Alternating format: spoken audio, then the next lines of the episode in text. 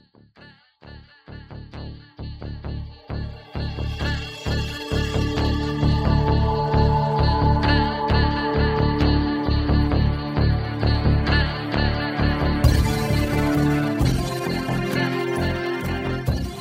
¿Qué tal, Gabriela? ¿Cómo estás? Muy bien, encantada de estar aquí con todos vosotros. Encantada de saludarte y de verte. Siempre que hablas con, con Gabriela, eh, siempre te encuentras con una voz eh, que transmite optimismo y, yo creo que un poco de alegría también, ¿no? Tienes ahí siempre esa, esa pila cargada. Hombre, es que si no nos animamos a nosotros mismos y más con la que está cayendo, entonces no sé muy bien cómo, cómo vamos a salir. Así que siempre hay que ser siempre positivo. Eso es. ¿Cómo, ¿Cómo, están las cosas por Madrid? Pues muy bien, parece que la nieve se está yendo poco a poco, con lo cual es bastante más atractivo salir a dar una vuelta, pero según qué calles. Yo tengo la suerte de vivir en, en la típica calle más o menos principal, que sí que es verdad que, que bueno, no tiene casi nieve, con lo cual no todos los problemas que otra gran parte de Madrid sí que tiene. Dicen que la semana que viene tocan lluvias. No me quiero ni imaginar cómo pueden ser ante este 2021, que es todo a lo grande. Esperemos que las lluvias sean comedidas. Mm. Yo conocí a Gabriela hace, no sé, dos, tres años, creo. Eh, fui a, ofrecer unos servicios de ámbito profesional a, una empresa en la que sigue trabajando, que es eh, Bank no conseguí venderle nada, pero, pero bueno, mm, permanece, eso siempre lo digo porque me ha pasado muchísimas veces, que permanece un contacto y una relación eh, de amistad y de, y de asturianía, lógicamente. Eh, y, más que nada por poner a la gente en contexto, ¿no? que sepan de dónde, de dónde viene esta relación a través de LinkedIn, como siempre, y, que en el tiempo pues, hemos, hemos mantenido ese contacto y, gracias a ese contacto Gabriela ha participado en, uno de los paneles de, de, Non-Stop Asturias que celebramos el pasado 30 de, diciembre en el panel de, mujeres directivas, ¿no? ¿Qué, tal la experiencia? Muy bien, la verdad es que grandes, grandes cracks y yo creo que un ejemplo. Hablábamos en el panel de lo necesario que es tener referentes y hay un movimiento ahora que se llama No More Matildas que precisamente lo que trata de impulsar es enseñar todos esos referentes a las niñas, eh, sobre todo en los temas de científicos, ¿no? que ya sabemos que hay ahí pues, un pequeño déficit. Con lo cual, pues yo creo que tener gente como la que conseguiste aunar en el panel, no lo digo por mí, sino por el resto, yo creo que, que sirve y creo que es muy bueno explicarle a las niñas y a las no tan niñas que se pueden ser muchas cosas. Se puede ser ingeniero, se puede ser banquero y se puede ser todo aquello que queramos y que hay señoras que han conseguido unos grandes éxitos, con lo cual yo creo que eso es muy, muy positivo. Sí, la verdad que, eh, es así. Me, reía eh, eh, cuando estaba viendo el panel en directo, aunque lo, vi ayer repetido por la noche. Em, tanto Mónica Guardado como Arancha Torres, que ya han pasado por este, por este podcast, em, estudiaron conmigo en el colegio. Eh, en, dos momentos muy distintos. Eh, a Mónica la conozco desde pequeñito porque éramos vecinos de Portal en, Piedras Blancas. Y Arancha eh, Torres la conocí pues con 10 años. Cuando yo tenía 10 años, 11 años, en Navia, fuimos compañeros de, colegio también. Así que, que imagínate, cuando veía después verte a ti, a la única que no conozco personalmente es a Ángela Santianes. Pero después mm. verte a ti, digo, coño, pues si al final, mira, no lo he hecho tan mal, ¿eh? Eh, ahí están eh, juntas y, bien avenidas, bien avenidas. A mí me parece que, la trayectoria también de Ángela, de todas, pero de Ángela me parece también muy, muy relevante en un sector complejo, ¿no? sí, el industrial. Y además que ha estado en muchos países, me parece que, es un, que es un exitazo que la, que la tengamos y también un orgullo. Sí, claro que sí. Oye, y, siempre empiezo la, primera pregunta que hago a, todos los invitados em, que participan en, el podcast, invitadas, es eh, ¿cómo ven Asturias? Eh, en este caso, tú lo ves a la distancia porque aunque tienes familia aquí y vienes eh, de vez en cuando, no, no haces vida en Asturias. Em, ¿Qué opinión tienes de, la región, de cómo ha ido eh, en teoría, bueno, pues decayendo un poco eh, por la situación económica e industrial, pero también yo creo que eh, lo que tenemos que, siempre lo digo, es poner en, valor lo que tenemos, ¿no? no lo que se hizo mal hasta ahora, sino lo que podemos hacer para, para mejorar lo que, lo que tenemos en, nuestro entorno y en el ecosistema en el que nos movemos, los que estamos aquí. ¿no? Entonces, no sé qué, qué, qué opinión tienes. Sí, sí, es cierto que yo voy poco, voy en fechas señaladas. Eh, todavía tengo amigos que viven ahí, a pesar de que es verdad que también hubo una gran fuga de, de mucha gente ¿no? que se ha ido pues, aquí, que ha venido a Madrid, a Barcelona, un montón de, de sitios y como antes decías que soy, que soy una tía positiva, pues precisamente lo iba a enfocar desde ese lado, es decir, desde las oportunidades.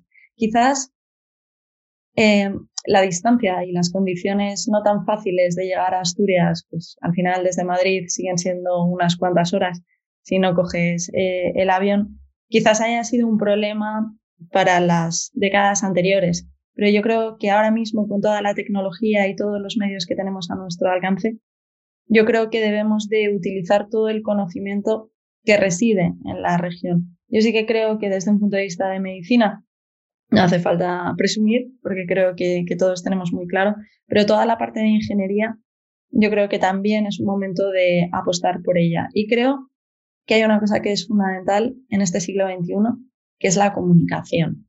Yo creo que es una de las grandes cosas que han cambiado, cómo comunicamos las cosas y los medios de tecnología para poder comunicarlas. Entonces, yo creo que la difusión, no, es para hacerte la pelota, que ya sabes que, que, compro poco y, tampoco la suelo hacer, eh, pero que la, difusión desde Asturias Power o desde un montón de, sitios y desde un montón de personalidades, yo creo que es fundamental para darnos a conocer. y creo que también tenemos que tener y perder el miedo. Y, tenemos que creernos eh, que somos buenos y que hacemos cosas eh, realmente relevantes. Lo que se haya hecho hasta ahora, pues lo que se ha hecho, pero tenemos la posibilidad de cambiar el futuro y yo creo que eso es lo más importante. Y como digo, creo que ahora mismo, eh, con las tecnologías, con los nuevos modelos de negocio, con las innovaciones, que no todo tiene, o sea, existe una innovación que es una innovación de negocio, no tiene por qué ser exclusivamente tecnológica. También la revolución tecnológica lleva aparejada una serie de, minerales y una serie de, temas que, bueno, que yo creo que hay que hacer mucho research y tenemos que saber exactamente qué es lo que tenemos y, focalizarnos y definir quizás lo más importante en qué somos buenos y en qué podemos ser mejores y sobre todo comunicarlo.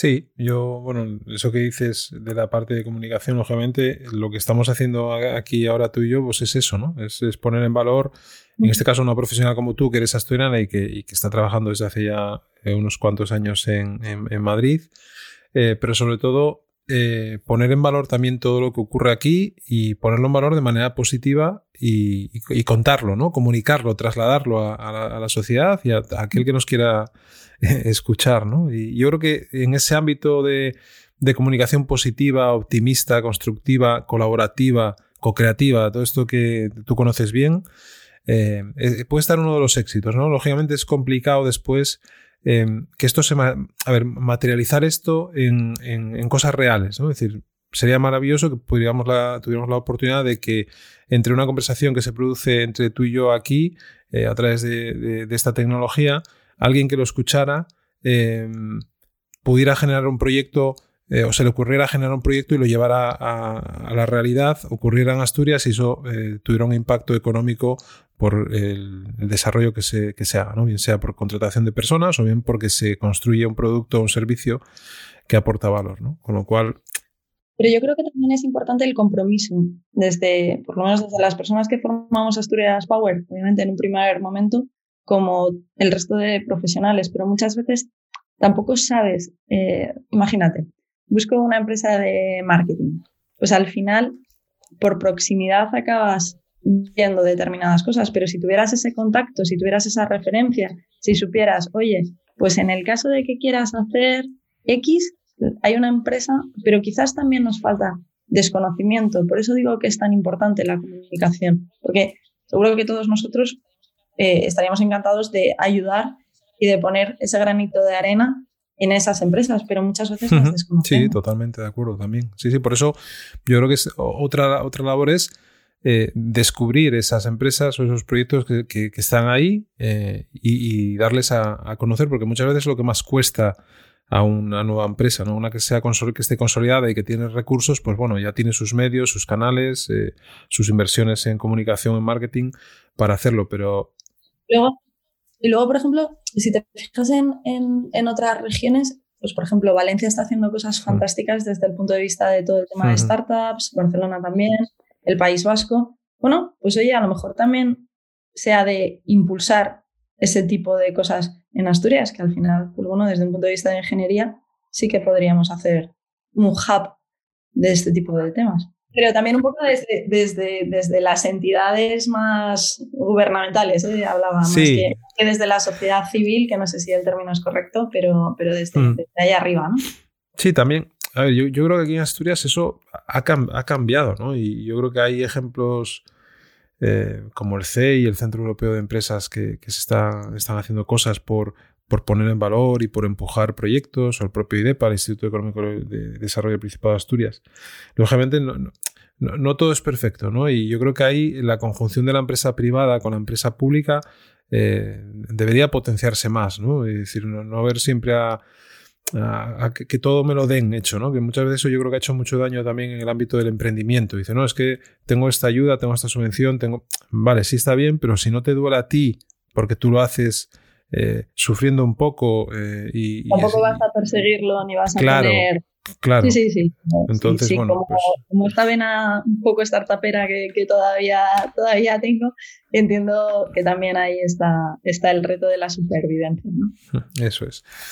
Bueno, ¿y, dónde, dónde, se cría, eh, dónde se cría Gabriela y, dónde estudias? Yo nací en Oviedo y estuve en Oviedo hasta los 20 y algo, eh, en los jesuitas, en, en San Ignacio, y luego en la Universidad de Oviedo, que aquí entre nosotros me aburría bastante. Y entonces, en esa época, gracias al aburrimiento, como hay que verlo en positivo, eh, empecé, tenía la suerte de que el trabajo de mis padres, pues Internet era algo que en el año 96, 98 teníamos en casa, que no todo el mundo tenía por, por aquella época y he tenido, he vivido rodeada de ordenadores desde que era bastante pequeña. Así que bueno, pues me, me lancé a construir unas páginas web y eran páginas web dedicadas a al análisis técnico, de compra telefónica en 10, véndelo en 10 con 20 y demás. Y sí. todavía tengo los libros, eh, que, todavía tengo los libros que me compré, que claro, ahora de comprar es muy fácil porque le pides estas cosas a Amazon, das dos clics y lo, y lo tienes. Pero en aquel momento eran un poco complicados y eran carísimos. me acuerdo, me acuerdo. Y nada, pues con esto, como te digo, eh, tuve la suerte de poder participar en una página web también que era de, varios analistas y de ahí pues tuve suerte eh, y había un chat y había pues gente que leía mis análisis y le deberían de parecer adecuados y entonces me, me llamó Intereconomía, Radio Intereconomía y empecé pues a hacer radio, no, no recuerdo el año, pero vamos, hace, hace más de 20. ¿Hacías un programa de radio? Sí, sí, me llama, era, bueno, de Radio Intereconomía. Sí, además, yo pensaba que era una broma. Yo me acuerdo perfectamente de aquel día, porque, bueno, eh, pensaba que, que, que, no, iba a ser verdad, ¿no? Porque Radio Intereconomía es, es, toda una referencia. Hace 20 años, pues, pues también lo era. Y entonces estaba por Oviedo y sí, sí, me llamaron y me dijeron, entras en antena. Entonces, pues obviamente yo estaba en la habitación de casa de mis padres con los ordenadores, los, todas estas cosas. Entonces tuve que subir corriendo y ahí empecé mi relación con los medios que, que estoy súper agradecida porque 21 años después sigo teniendo la posibilidad y sigo coincidiendo con profesionales incluso de aquella época. Y de ahí, pues, eh, me llamó Bloomer Televisión, que, que, claro, aquello fue, bueno, fue la bomba. entonces, Claro, lo que pasa es que, yo era una, era una enana y entonces yo me bajaba a Madrid en bus para hacer el programa de Bloomberg Televisión y luego me volví a subir en bus después de hacer la grabación y hablar ahí pues del análisis técnico y de si telefónica, VA, todas estas cosas. Gabriela, esto no lo tienes en LinkedIn. No, eso no está. es que estaba revisando. Estoy, ahora haciendo scroll y digo, ostras. pero es que, ¿Qué gracia tendría este podcast si, leemos todo LinkedIn? No, pues, hombre, hay que dar cosas diferentes. Tienes razón, tienes toda razón. el problema es que no nací en California, nací en Asturias. Igual, si hubiera estado en California, habíamos podido hacer alguna, alguna cosa más potente en cuanto a web. Y bueno, pues nada, de ahí Bloomberg Televisión, Expansión Televisión, eh, me hizo muchísima ilusión porque hay, hay, hay cinco días donde en la portada sale mi foto y estas cosas en el año 2000, no sé qué era. Y bueno, pues nada, de ahí tuve la suerte de que me contratara una empresa, eh, seguía siendo una, una, una, empresa, no, una agencia de, de valores y bolsa, y luego me contrató una sociedad de valores y bolsa eh, donde yo era responsable de, de, renta variable, de las operaciones de, compra, venta y demás que, que, bueno, que, se, que se trataban de, trazar cada día. Así que siempre he sido más especialista en tema de, de, intradía, corto plazo, más que de medio y largo.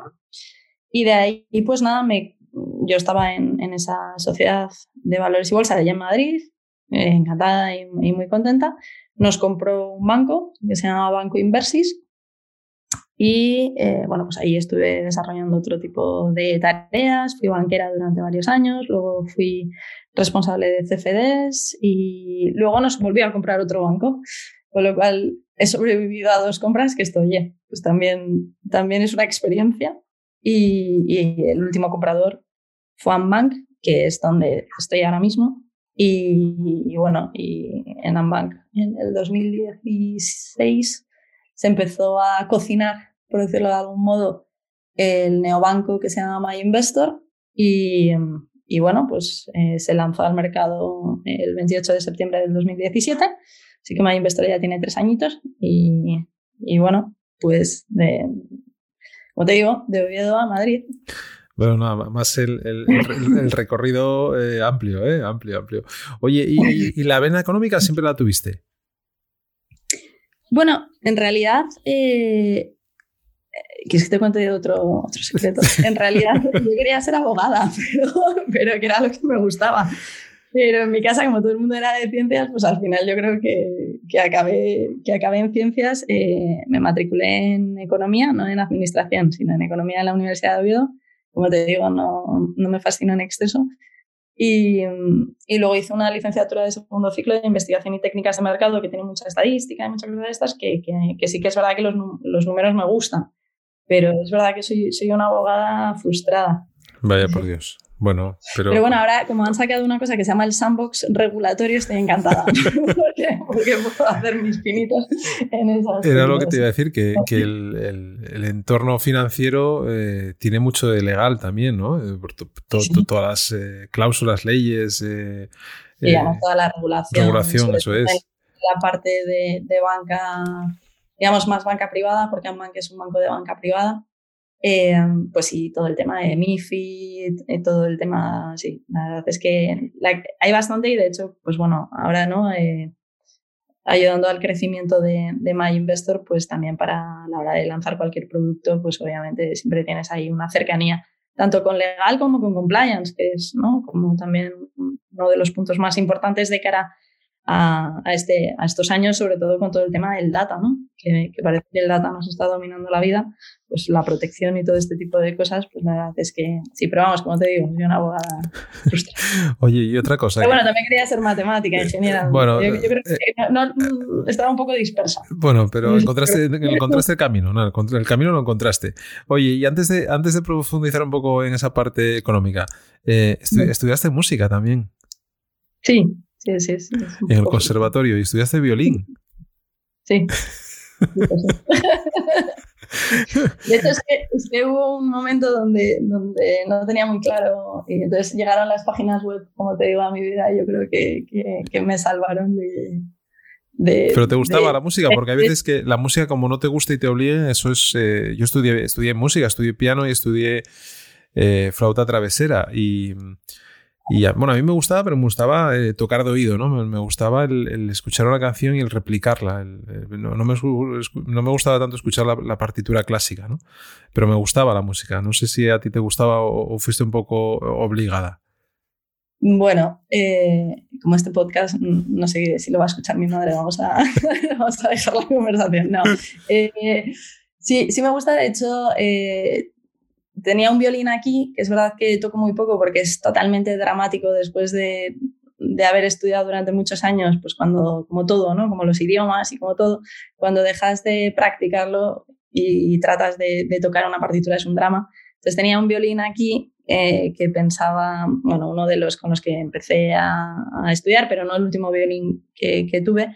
Y entonces, pues digo, ah, este es el violín este que es más malo y tal. Y entonces, este, este, estas navidades me he traído el bueno. Todavía no me he atrevido a, a ver si, si, algo de las cualidades siguen, pero bueno, sí. Bueno, pero soy, soy muy de las clásicas, ¿eh? O sea, yo sí que era muy de... Entonces, esto del ballet clásico y, y lo que tú dices, no, pues tocar de oído, hacer yo soy mucho más, más clásica y mucho más de, de, de, la exigencia. Bueno, yo creo que la, la música también, también impone eh, disciplina, ¿no? Es decir, es, es, un, es una de los estudios de música, eh, como no seas disciplinado, a no ser que seas un, un, una lumbrera, ¿no? Un, digamos, una persona con, con, esa característica ya natural, eh, te requiere mucho esfuerzo, si no es imposible que, que, disfrutes. Yo, yo, sí que creo, yo sí que creo que es muy positivo porque creo que la cultura del esfuerzo es, es básica en, en, la educación de cualquiera. Y creo que, que, este tipo de disciplinas sí que te exigen esa rigurosidad, sobre todo no te sale y tienes que volver, ¿no? Y no te sale, o sea, yo creo que también la resiliencia eh, quizás también venga de, de, esa educación. Con lo cual, a mí sí que me parece que es, que es muy, muy bueno desde ese punto de vista, ¿no? También de, dicen que te, que te ordena el cerebro, que te abre determinadas cosas. Ya has visto que soy un poco dispersa, creo que esa parte no, pero yo creo que la de la resiliencia sí que se la tengo que agradecer. Eh, eh, Gabriela, ¿y cómo vives? Porque bueno, lo que, por no desgranar todas las fases por las que has pasado dentro del ámbito de, de, de la banca, eh, y del, mm. de la banca privada. Eh, me interesa más la última parte, ¿no? La de My Investor, por, por ser eh, un, mm. un proyecto que entiendo que, que, que, que, vives, que vives desde, desde el inicio, porque participas en él desde el inicio, porque es un neobanco, es un banco que, que opera dentro del ámbito de las fintechs y, y, con todo eso que supone a nivel también eh, tecnológico y de, y de llegar a vuestro público objetivo y de en el último año yo, yo ya te reconozco que yo no soy muy económico, ¿eh? ni, de, ni, de, ni, de, números, pero sí es verdad que siguiendo un poco la... Y bueno, desde que te conocí, gente que fue yo creo cuando lo lanzabais, eh, y habiendo seguido en este tiempo pues vuestro posicionamiento en, el ámbito eh, de comunicación y en el ámbito económico, también habéis marcado algún hito ¿no? en, en, el, en, el, pasado reciente, muy reciente además, ¿no? En, cuanto a, a, a, productos y en cuanto a servicios que estáis ofreciendo. Cuéntanos un poco. Pero si quieres hablamos un poco también, porque yo creo que es importante desde nuestra filosofía y, y yo que tengo una vena también un poco docente, trato de explicar las cosas porque creo que ha habido una, ¿cómo, cómo decir esto? Eh, quizás los españoles no nos hemos preocupado tanto por la educación financiera como otras personas en otros países. ¿no? Eh, y de eso, por, por, eso precisamente, por ejemplo, gran parte de las fintechs, sobre todo las especializadas en tema se llama WealthTech, que es pues la unión de riqueza y tecnología, ¿no? Pues los robo-advisors y demás, vienen sobre todo de la parte de, Estados Unidos y de UK, ¿no? Que al final, pues bueno, que tienen más esa cultura de la gestión y todo el mundo invierte y invierten desde que son muy pequeñitos y, a ver, yo creo que aquí hay un punto que es, que es, que es muy importante. O sea, la, vamos a definir comoditización de la tecnología, lo que ha posibilitado es eh, que tú antes cuando querías hacer una web, cuando querías hacer, pues oye, tenías que cogerte el ordenador, el servidor, tenías que poner determinadas cosas, que ello te costaba mucho dinero, mucho tiempo, ¿no? Y entonces ahora ves pues estos anuncios de Amazon Web Service que pagas con tarjeta y tienes absolutamente toda la infraestructura prácticamente. ¿no? Entonces, esto posibilita que eh, aparezcan nuevas formas de hacer las cosas. Y estas nuevas formas de hacer las cosas también acaban cambiando el comportamiento de los clientes, ¿no? Digamos que es, que es, que es una especie de 360, todo acaba incidiendo. La comoditización de la tecnología también hace que podamos ofrecer productos y servicios a un precio más bajo que quizás años anteriores. Yo creo que esto lo hemos visto en, casi todos los, servicios barra productos. Entonces, en la banca, eh, lo que ocurre es que hay una situación pues, un poco compleja donde la banca se tiene que enfrentar a una serie de retos, ¿no? Por un lado, después de toda la crisis, yo creo que del 2008, con los tipos de interés, con una serie de, puntos, pues bueno, eh, aparecen unos nuevos actores más adelante, ya hablamos del año 2010, 2012, pero en, ese punto, eh, uno de los grandes retos a los cuales se enfrenta la banca es a la reputación. Eh, hay cinco retos para mí a los cuales se, enfrenta, por decirlo de algún modo, la, banca. Por un lado es todo el tema de la regulación, que también es muy importante y si quieres luego, luego lo, hablamos y, por qué la importancia del sandbox y por qué también puede ser una fuente de, ingresos. luego lo vemos, pero la rentabilidad por ese precisamente bajada de costes eh, que tenemos, la reputación, bueno, por la bajada de costes y por los tipos de interés que ya sabemos cómo están todos. La rentabilidad, la, reputación, la regulación, como te decía, la redistribución de capacidades y canales, porque ahora nadie va a la oficina y todo el mundo lo quiere, ¿no? Desde, desde su móvil. Y por poner la quinta con R, pues un poco la rebelión, ¿no? De, de esos, mismos, de esos mismos competidores. Con lo cual, empiezan a aparecer nuevos players en mercado y ahora las fintech lo que han conseguido hacer es solucionar una necesidad. Es verdad que las fintech versus los bancos también tienen la gran capacidad de que como solo se dedican a una cosa, pueden hacer esa cosa fantásticamente desde un punto de vista de usabilidad, eh, que es una de las grandes cosas, y tú esto lo controlas muy bien, que está más de moda ahora mismo. Pero claro, se dedican solo a una cosa, con lo cual no tienen tanta carga regulatoria, con lo, con lo cual no tienen que afrontar tantos gastos. Se crean en el siglo XXI, con lo cual son mucho más rápidas, son mucho más baratas la propia construcción por ese tema de infraestructura que antes comentábamos y eh, se dedican solamente a solventar un problema, con lo cual lo pueden hacer del, mejor modo y manera. Con lo cual, esas fintech que tienen, se, agrupan, como tú bien decías al principio, como por verticales, pues nos encontramos fintech que nos solucionan, entre comillas, la vida, todos los aspectos. Oiga, pues tenemos fintechs de eh, pagos, fintechs de robo-advisors, fintechs incluso que hacen infraestructura bancaria para precisamente hacer todo esto. Los, los PFM, que digamos que son los personal, las, las finanzas personales para poder eh, gestionar. Con lo cual, muchas veces podríamos incluso hasta construir un banco cogiendo diferentes fintechs y agrupándolas, ¿no? De igual forma que cuando tú ahora haces así con el iPhone y ves un montón de apps, pues imagínate que todas esas apps fueran fintechs, que cada una de ellas te permite ese servicio, ¿vale?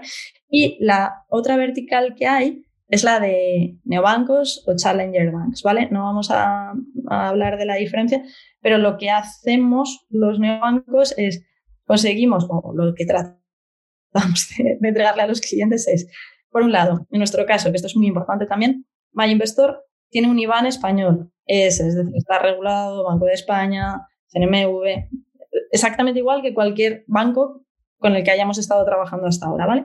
Pero no tenemos comisiones. No sé si has visto últimamente las noticias que los bancos, precisamente por esa rentabilidad que antes te decía de reto, por cómo están los tipos, por una serie de cosas, pues sí que algunos estamos viendo cómo suben comisiones. Con lo cual, por un lado, tienes una cuenta que no tiene comisiones, ni la apertura, ni el mantenimiento, que te da tarjetas de débito y de crédito gratuitas, pero que además esa cuenta, pues un poco, dado que, somos nuevos, pues estamos tratando de hacer las cosas diferentes, está eh, con una remuneración del 1% entre 0 y 15.000 euros. Es decir, eh, la cantidad que metas hasta 15.000 euros se te remunera 1% anual y se te abona todos los meses. Y luego, por el otro lado, tenemos la pata, digamos, esto es para el ahorrador, ¿no? Aquel que no quiere comisiones y que quiere un 1%. Y luego por el otro lado tenemos toda la pata de la inversión. Y ahí pues tenemos fondos, tenemos planes de pensiones, tenemos carteras indexadas, tenemos un supermercado muy grande y lo que hemos hecho es democratizar la inversión, en el sentido de que había unos fondos eh, que son los fondos pasivos, que, que hay un boom ahora mismo con la gestión pasiva porque las comisiones son mucho más bajas que los fondos de gestión activa y al final lo que hacen es replicar eh, pues prácticamente la totalidad de los índices. Y, por ejemplo, había una casa que se llamaba Vanguard que tenías que tener un mínimo como de 100.000 euros. Eh, bueno, pues con nosotros puedes comprar ese Vanguard desde 0 euros. Vanguard o Vanguard, nunca se sabe muy bien cómo, cómo, hay que pronunciarlo para, para, que lo entienda alguien que no, que no está tan, tan, tan familiarizado. Con lo cual, pues nada, ahí vamos creciendo, estamos muy contentos. Eh, porque mm, tenemos como la típica curva esta de hockey stick. Así que, que de momento estamos, estamos tratando de, de hacer una banca diferente y sobre todo una banca hecha también por los propios clientes. Porque, vamos, incluso clientes y no clientes han creado canales en Telegram de My Investor, con lo cual por eso te decía lo de la nueva forma de comunicación, las redes sociales, los webinars, somos muy pesados con el tema de la educación financiera. Y, claro, es que tú puedes educar financieramente, puedes dar un montón de cosas y podemos escribir muchísimas cosas, pero si al final tienes una barrera de entrada muy alta y no puedes empezar a operar con una cantidad muy pequeña, pues también es muy difícil ¿no? Eh, formar a esa sociedad. Con lo cual, pues lo que tratamos de abogar es, es, eso, democratizar esa parte de la inversión, tratarlo de hacerlo lo más fácil, porque en este mundo ya sabemos que facilidad, rapidez y low cost son los tres principios para sobrevivir y, ahí estamos. Tratando de innovar poquito a poco. Lo que pasa que también sabemos que duros, ¿cómo es? Eh, duros a cuatro pesetas, no, ¿no? No, pero quiero decir, el, el punto aquí es. No, no, lo, digo, no lo digo por, por el, el, ámbito del, del, banco, ¿eh? lo digo porque muchas veces el esfuerzo y, y, lo que conlleva crear eso mm, también tienes que buscar eh, un rédito, ¿no? Al, al negocio, lógicamente. Sí. Lo que pasa es que, bueno, nosotros también eh, me he focalizado, mal hecho por mi parte, en la parte de ahorro y en la parte de inversión, porque, porque estábamos hablando de los comienzos y me he ido ahí al análisis técnico, pero Luisma, ¿cuál es la gran inversión de la gran mayoría de los españoles? Sí, el piso. La vivienda. Sí, el piso. Entonces nosotros también tenemos hipotecas, pero hacemos las hipotecas de un modo diferente, que es que no te obligamos a nada. Uh -huh. y, y, y, tratamos de, de enseñar también el hecho Mira, las hipotecas que se formalizaron, para que te hagas una idea, ¿eh? más o menos así, entre el año 2009 y 2017 probablemente sus tipos de interés sean más altos que los que estamos viviendo ahora mismo. Pues según estudios internos, con la nueva ley de hipotecas, que es que puedes traspasar, como la portabilidad uh -huh. de los sí, móviles. Puedes, puedes, cambiar de, de, de, banco, hay gente que se consigue ahorrar hasta 20.000 euros. Uh -huh. O sea que, bueno, sí, sí, es un, es un que capital. Es interesante Claro, o sea, yo creo que sí que en, este, que, en estos meses tan, tan terribles se ha visto un incremento de, del interés por la, por la educación financiera y, y, el interés de mirar nuestras cuentas y ver exactamente cómo gastamos, en qué no gastamos y, y tratar de ajustar ¿no? y, de, y de ahorrar lo máximo posible pues ante esta situación que obviamente nos tiene a todos un poco intranquilos ¿no? de, de cuál va a ser el futuro.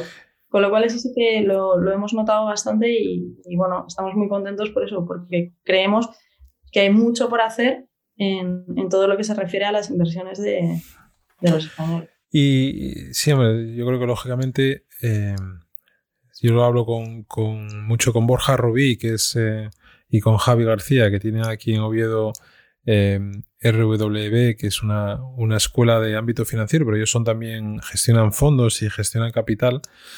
Eh, y ellos van a lanzar ahora eh, un proyecto eh, basado en esto, ¿no? En el tema de la educación financiera. Supongo que en los próximos meses eh, sabremos un poco más porque están en ello ahora. Y, ah, que nos llamen, hacemos colaboración, que es, que es el otro punto fundamental. Pues sí, sí, yo, te, lo, yo, yo te, los, te, los, presentaré porque además dejaron la banca privada en su momento para para crear este, pues este modelo híbrido que es escuela en ámbito financiero, que aquí no había nada, eh, con temas de regulatorios, de hecho dan eh, formación también en ámbito regulatorio y, y, y la parte de, de, inversión, ¿no? que gestionan ellos con, a, nivel, a nivel personal, digamos personal, por, por su experiencia profesional y también eh, de participando en un fondo, creo que se llama Diafanum, eh, sí. en, Madrid. ¿no? Sí, Son, digamos, como los gestores de Diafanum aquí en, en, en Asturias. Ah, vale. Eh, y, y, lo que te iba a decir antes, es decir, ¿cómo se crea un banco? En este caso, un neobanco. Eh, tú eres coceo de, de My Investor. Em, eh, ¿Cómo se germina esa idea desde dentro y, cómo, la, cómo, la, vives y cómo ayudas lógicamente a, desarrollarla?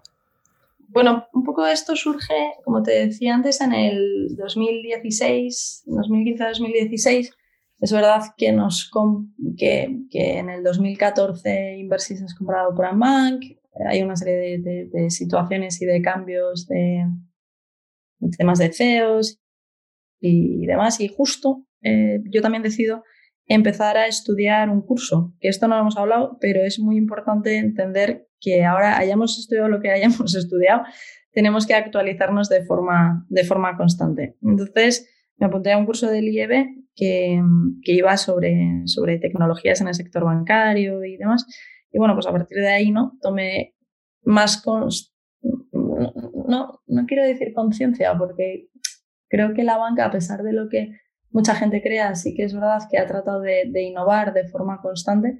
Pero bueno, sí que veíamos los primeros despuntes de, la, de las fintech. Esto no solo me preocupaba a mí, me preocupaba también al CEO de, de Ambank.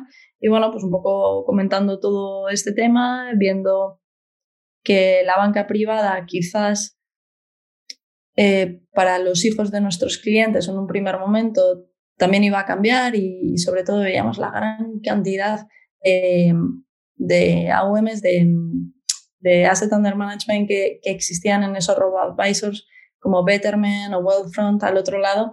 Nos planteábamos el hecho de, oye, ¿y si estos señores desembarcan aquí, dado que nosotros también tenemos esa pata de, de gestión, ¿no? ¿Cómo va a ser? Y, la verdad es que empezamos ahí, eh, obviamente con temas de marketing, con el equipo de legal, como te comentaba al principio, y demás. Y, yo creo que es una historia, yo tengo la suerte de, de, haberla podido vivir y vivirla en primera persona. Y la verdad es que es, es, que es, es, que es muy bonito ver como algo que nace prácticamente de, de, una hoja en blanco ¿no? y, con, y pintando todavía las pantallas a boli, entre comillas, bueno, pues acaba, acaba siendo esto. Estamos, tenemos la suerte además de estar contratando gente a día de hoy, con lo cual, pues bueno, ya tenemos parte del equipo de MyInvestor, creo que son ya como 40 personas aproximadamente. Y, como te digo, pues bueno, a día de hoy somos eh, uno de los referentes. También salía una noticia sobre eh, el tema de es del top, ¿no? Cinco hablaban por allí y bueno, hay varias noticias, la verdad es que es, es, es muy positivo. Yo solamente puedo dar las gracias por, por la confianza de, de, mis superiores y, de, y del equipo y, por la ayuda que todos los departamentos nos, nos han estado dando durante todos estos años. y, y la verdad que, hombre, vivir eso, lógicamente, cuando ves un, eh, germen de, de, un, de un nuevo producto, servicio, empresa, eh, y lo puedes vivir desde dentro y mm. estructurarlo, marcar la estrategia, hacerlo rodar, eh, ver el lanzamiento y ver que después eso tiene, tiene repercusión y, y, ayudas también a, cambiar un poco un, sector o a, o a, modernizar un sector. Bueno, eso es súper enriquecedor, ¿no? Yo creo en todos los sentidos. Otra cosa que, que, veo, que lo acabas de decir ahora, que hiciste un curso, eh, digamos que el germen estuvo ahí en un curso que hiciste en el IEB. otra cosa que, veo es mm. que, te has seguido formando continuamente. Es decir, eh, en IEB hiciste me falta la carrera de Derecho. bueno, pero nunca, nunca, es tarde, ¿no? Nunca es tarde para eso tampoco, ¿eh? eh es una broma. Pero bueno, puede llegar, ¿no? Cuando, igual cuando te jubiles y tengas un poco más de tiempo, igual te da por ello. Pero no, que, te decía que, que hiciste, eh, te, formaste en el IEB, hiciste dos, dos programas. Eh, en el MIT hiciste otro programa. En Harvard Kennedy School hiciste otro programa. En el IE bueno, es que ahí tuve la suerte de, tuve la gran suerte desde aquí también agradecer a la Fundación Rafael del Pino porque, porque fui becada por ellos para, para el MIT y para, y para Harvard. Bueno, pero que, que, eso, si no lo persigues, al final es como lo de la suerte, ¿no? no he tenido suerte, ¿no? Has tenido suerte, eh, eso es porque te has esforzado y porque has eh, marcado una línea y esa línea a base de esfuerzo y de trabajo, que también lo mencionabas antes, ¿no? La cultura del esfuerzo, que muchas veces incluso se denosta, ¿no? Eso de que la gente sea constante, se esfuerce y que sufra por hacer las cosas, eh, hay veces que incluso en este país no se ve bien, ¿no? Cuando es, el fruto de, que tengas éxito eh, al final, ¿no? Porque también a veces que el éxito parece que el que tiene éxito es porque se lo, se lo han regalado y aquí que yo sepa regalar, eh, a poca gente le regalan algo, ¿no? Entonces, pero bueno, digo esto por la importancia de, la, de la formación continuada y de tener también la cabeza eh, viva, ¿no? Eh, además tú que estás también muy involucrada con el ámbito de la innovación y de, y de dar visibilidad a la mujer en el ámbito de la dirección y, y, que estáis ahí eh, con, con, tanto criterio más que nosotros cuando te tienes que enfrentar a, a, un ámbito de, de trabajo y, de, profesional. Pero yo creo ahí, perdón, pero yo creo ahí que hay un punto que, que tenemos que entender también que no sé si es la tecnología que, te decía al principio eh, la que provoca también que todo cambie y que todo vaya muy rápido, pero había un filósofo que se apellidaba Bauman, eh, que era el que hablaba de, de la sociedad líquida, ¿no? Entonces, yo creo que con esto lo que quería expresar era que, que todo lo que antes, antaño, fue sólido y, y, robusto y estable, ¿no? Pues hacíamos un trabajo para toda la vida, eh, la familia para toda la vida, eh, determinadas cosas, yo creo que hoy un poco se desvanece en el sentido de que lo que te decía antes, ¿no? O sea, hay que aprender nuevas cosas, pero también hay que desaprender, porque muchas de las cosas que hemos aprendido en esta sociedad líquida de constante cambio ya no tienen validez. Entonces también hay que, yo creo que hay que hacer ese ejercicio eh, y esa flexibilidad de, de coger y, o sea, de, de, aprender y de absorber y luego también de olvidar y de, y de cambiar, ¿no? O sea, yo creo que, que hay que aprender y desaprender. ¿no? no sé si el término desaprender existe, pero, pero creo que, que os transmito la idea con, con esto que quiero decir. Sí, me estaba leyendo ahora un. Eh, mientras estás hablando, eh, estaba buscando. ¿Me estás haciendo eso? Eh,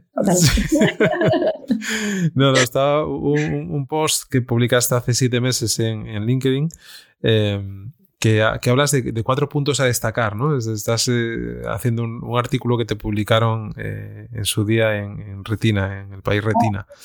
y hablas de eh, que además lo leo, ¿no? Porque dice, la banca será invisible, eh, la no especializada acabará perdiendo el contacto con el cliente final, es algo que ya estamos que ya estamos viviendo en cierta manera, ¿no? La reconversión de las, eh, mm. de las oficinas, la, la, nueva estructuración, fusión de las entidades financieras que lógicamente traerá consigo pues despidos, lamentablemente, pero reestructuración eh, dices, e, educar financieramente ha de ir acompañado de la posibilidad de optar a productos financieros desde pequeñas cantidades, que lo acabas de mencionar hace un momento, ofreciendo arquitectura abierta de productos, servicios y democratización.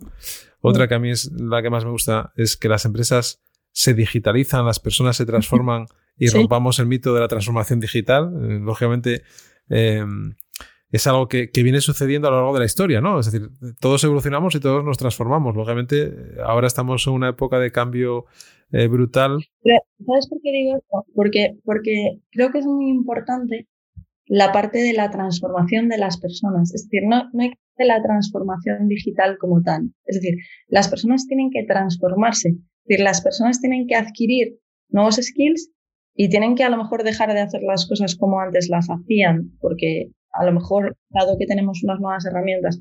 Y también hay una parte muy importante, sobre todo el tema de las startups y demás, es caminamos también en cierto modo y manera hacia unas estructuras mucho más planas, con lo cual eso también hace que los modelos que antes nos habían contado, ¿no? De jerarquía y demás, también un poco cambian, ¿no? Los, los, y había una, ah, había una frase que era muy buena, que la tengo por LinkedIn, eh, que es de, ah, creo que Rojas Marcos, pero, pero ahora, ahora digo, que decía que, que, el líder del futuro tiene que inspirar, ¿no? Y yo creo que realmente en esa parte también se están cambiando y se están cambiando mucho los skills que estamos buscando ahora mismo para determinadas cosas.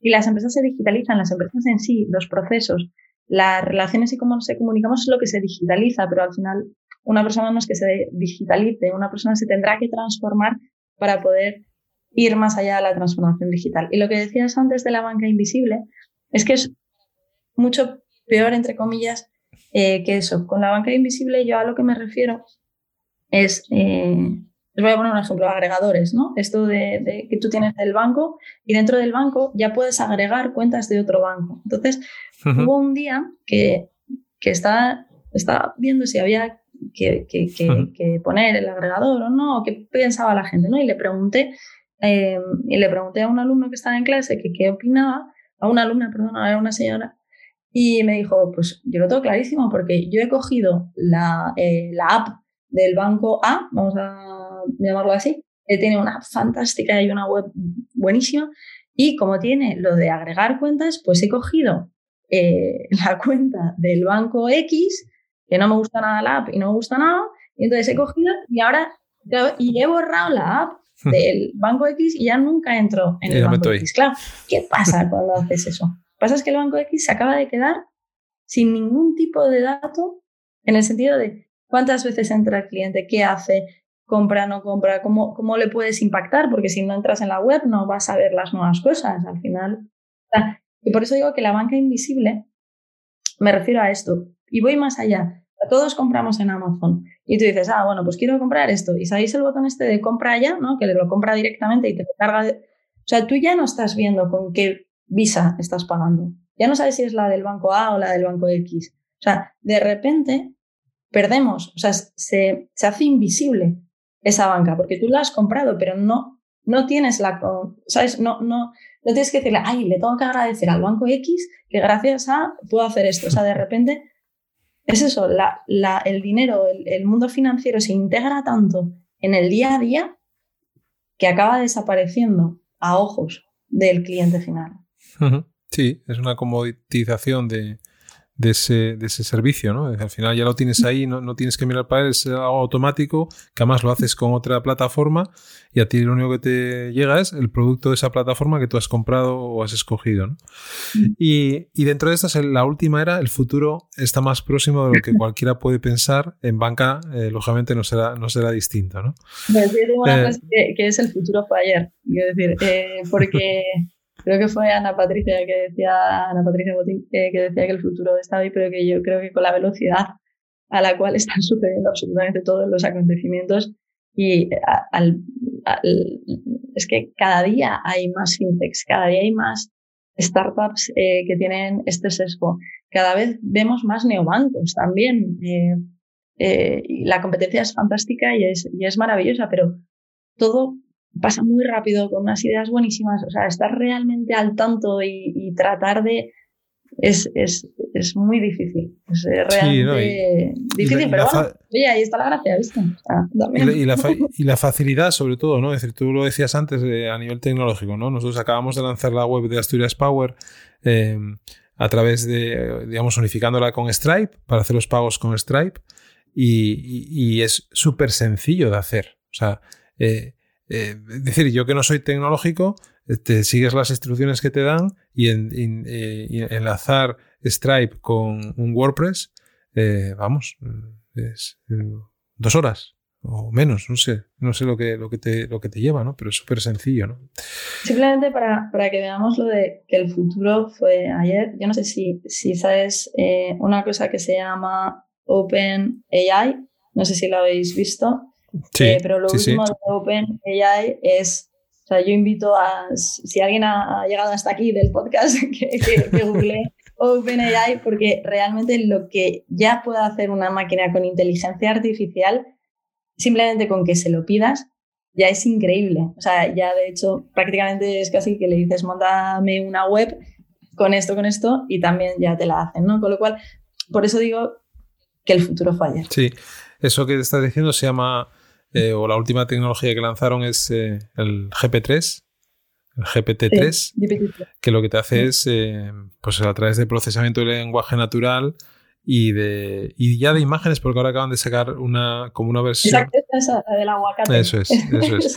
sí, sí, pero, pero bueno, es un, es un tema ya pues que está ahí, ¿no? Es decir, yo trabajo además en una empresa, una consultora de data que, que trabajamos con este tipo de, de proyectos y, lo que viene es, eh, es, muy fuerte. Además porque además es que afecta a todos los sectores, ¿no? Es decir, ahora estamos hablando de la banca porque tú vienes de ese ámbito, pero es que afecta a la logística, afecta a la medicina, afecta a la investigación, afecta a la distribución, afecta al marketing, a la publicidad, a los afecta a todo. O sea, ya lo tenemos lógicamente en, en, el día a día, en nuestro día a día, muchísimas aplicaciones y, y, herramientas que utilizamos. Mm, la gente se puede dar o no cuenta de cuando tú entras en, en tu carrete de fotos em, del móvil, eh, te seleccionan las fotos o bien por las caras o bien por temáticas y lógicamente lo que hay detrás es un algoritmo, una programación que te hace esa, esa selección o esa eh, detección de, de, eso que estás marcando o el simple traductor del translate de, de Google o de, o de, Apple o de cualquier otra plataforma, ¿no? Que lo que te hace es, eh, le pones un idioma y te, te lo traduce o incluso cuando le enfocas con la cámara a un texto, te hace una traducción simultánea, ¿no? No, no funciona muy bien en todos los idiomas, pero, pero te hace esa traducción. O sea que, que sí, es, es algo eh, a mí siempre lo digo que, me fastidia que me voy a perder muchas cosas de, en ese futuro, ¿no? Porque... bueno, pero a la velocidad a la que va yo creo que lo vemos, o sea que tú Bueno, Gabriela, oye, por no robarte más tiempo, que estamos a, tarde del viernes, eh, las nueve de la noche, que no está mal, llevamos casi una hora, una hora hablando, que contigo se hace muy agradable y podríamos estar hablando otra hora seguramente, no tendríamos ningún problema. Gracias. Ah, así que nada, muchísimas gracias por, tu tiempo, por habernos dedicado eh, este rato súper ameno eh, explicándonos pues eh, lo que haces. ah, bueno, y te voy a hacer una última pregunta, sí, antes de, hacer la despedida formal. ¿Dónde te ves dentro de cinco años? Uy, no, no, sé dónde, dónde estaré, pero espero seguir disfrutando como lo hago todo el día. Porque creo que además y es, es, es la gran ventaja. O sea, ponerle pasión a lo que haces porque realmente disfrutas con ello, yo creo que es un lujo. Así que espero poder seguir disfrutando de este lujo. Qué bien, pues yo, yo estoy contigo. Espero, espero seguir disfrutando también de, del momento que, que, nos toque vivir, ¿no? Eh, ahí, donde estemos y, y, lo que estemos haciendo, que lo hagamos con pasión, con ganas y con, y con ilusión. Pues nada, Gabriela, eh, un millón de gracias. Eh, yo siempre, siempre me despido de, la misma manera y, supongo que, em, que, lo lograremos eh, de aquí a, unos meses cuando todo esto pase y, esta, este pandemia que estamos sufriendo pues nos deje volver a socializar un poco más. nos vemos en el camino. Seguro. Cuidaros mucho y muchísimas gracias. Igual, Gabriela. A vosotros y a los oyentes. Venga, un beso muy fuerte.